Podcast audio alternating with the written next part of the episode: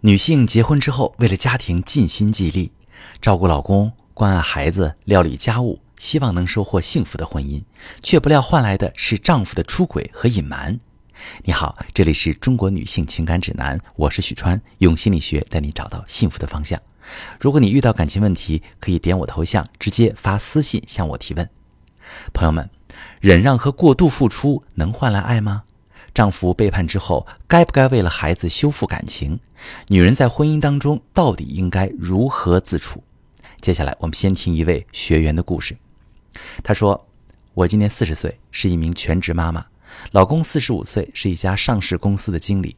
我们结婚七八年了，生下了两个孩子。我老公按现在话说就是凤凰男吧，是农村出来的，家境贫寒。他的童年过得凄惨，父亲不仅出轨，还有家暴的行为。”母亲长期忍受折磨，也没工夫搭理他，所以他一直特别自卑，又特别努力，想要摆脱原生家庭的影响，过上更好的生活。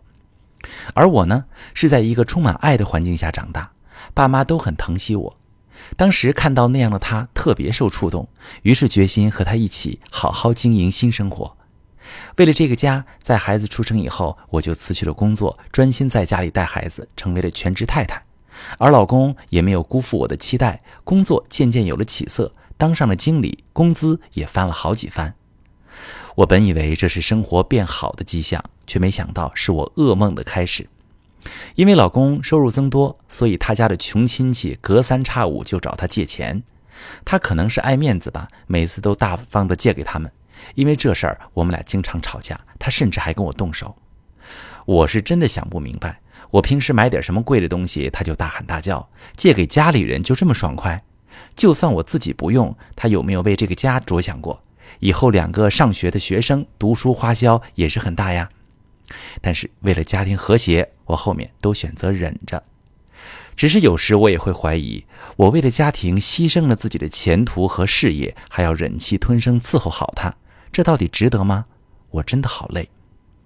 而我万万没有想到的是，这一切只是个开始。后面我又发现，老公经常和不同的女性有暧昧，他到底出轨了没有？我不敢去想。不仅如此，在钱方面，他也开始瞒着我，好像偷偷在做些什么，就是不想让我知道。这一连串的打击让我几近崩溃。我不停地问自己：为什么会变成这样？这就是你想要的生活吗？有一次，我甚至抓住老公的手，哽咽地说。我求你对我好一点好吗？我真的不想拆散这个家。老公却很冷漠，我从他的眼神里已经看不到一丝爱意了。我真的想不明白，为什么老公会变成这样？他就没有丝毫体谅过我的付出？说实话，我甚至想到了离婚。但两个孩子是无辜的，我想给他们一个健康的成长环境，我还要一直忍下去吗？婚姻中的问题经常让人害怕。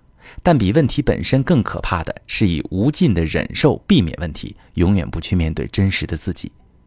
当你在恳求他对你好点的时候，你在婚姻中失去了自己，一忍再忍，一让再让，换来的却是他的冷漠。在你们的夫妻关系中，老公似乎没有意识到你有自己不可触犯的雷区和底线，所以他一而再、再而三地对你提出各种要求，甚至家暴、出轨。而且，当你祈求他对你好一些的时候，他无法从心底里对你尊重起来，婚姻关系也会持续恶化。我们先来看看对这个案例的分析。学员问题分析：第一，一味在婚姻中忍让、委屈自己，难以形成好的互动模式。那在你的婚姻当中，看起来你是为了孩子，也是为了维系一个家庭，也会是完成一个贤妻良母的自我角色认同。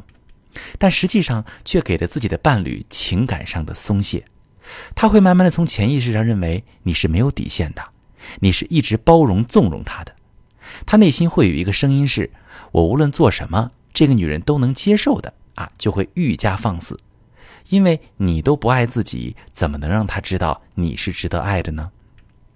我记得很多年前我做了一个咨询，一个女来访者长期家暴，而且对方出轨，所有的财物都是男方支配。我清晰的记得，那个女性抽泣着说：“我怎样才可以更爱他一些，可以让他对我好？”我记得当时的回应是：“你爱自己吗？你都无法爱自己，内心是枯竭的，哪里还有爱去爱他？”好的婚姻绝不是靠一次次的忍耐就能收获幸福的，而是两个人有一种互动的模式，它要求两个人都乐在其中。享受婚姻的前提是两个人互相尊重，心无芥蒂。当你选择在婚姻中忍让，把苦往自己肚子里咽的时候，你从心底就开始觉得这段婚姻是不平等的。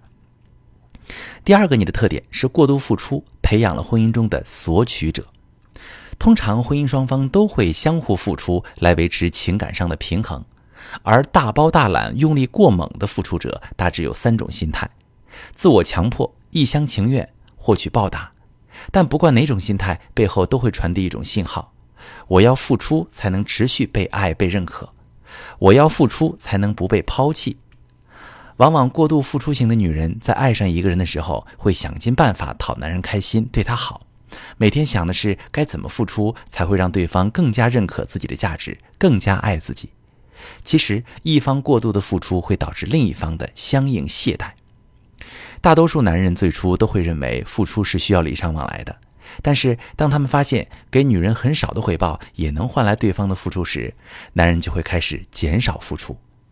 一旦男人发现不给女人任何回报，女人会付出更多时，男人就会从礼尚往来演变为只进不出的索取者。这段婚姻的第三个问题，为了孩子在婚姻中假装幸福。婚姻里的假装幸福会让孩子真的感觉好吗？孩子容易在父母的言谈举止中模仿学习，这是符合儿童特性的事情。我们说，父母对孩子的影响是深远的。一个人的性格、为人处事的方式，以及对待感情和婚姻的态度，与他从小到大的成长经历以及父母带给他的影响是分不开的。尤其感情上的伤害是无法弥补的。从小在爱中长大的孩子，更懂得爱别人，也更会享受被爱；而从小在貌合神离中长大的孩子，对感情总是小心翼翼，既害怕对方太爱自己，又害怕对方不爱自己。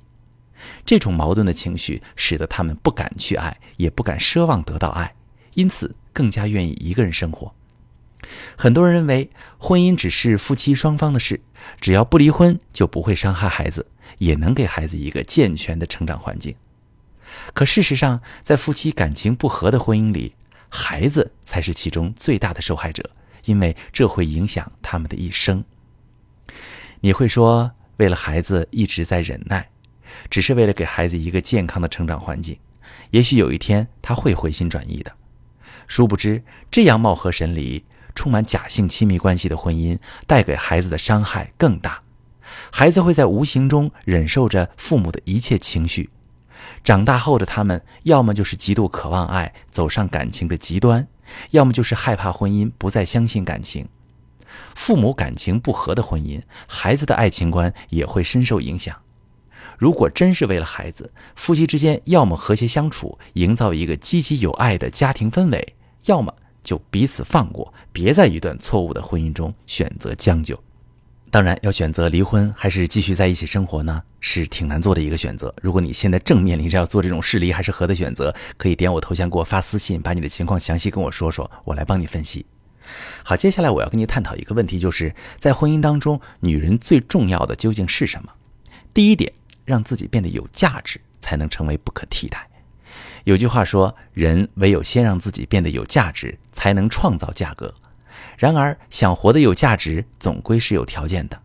最好的出路便是拼命努力，追求优越，让自己变得强大。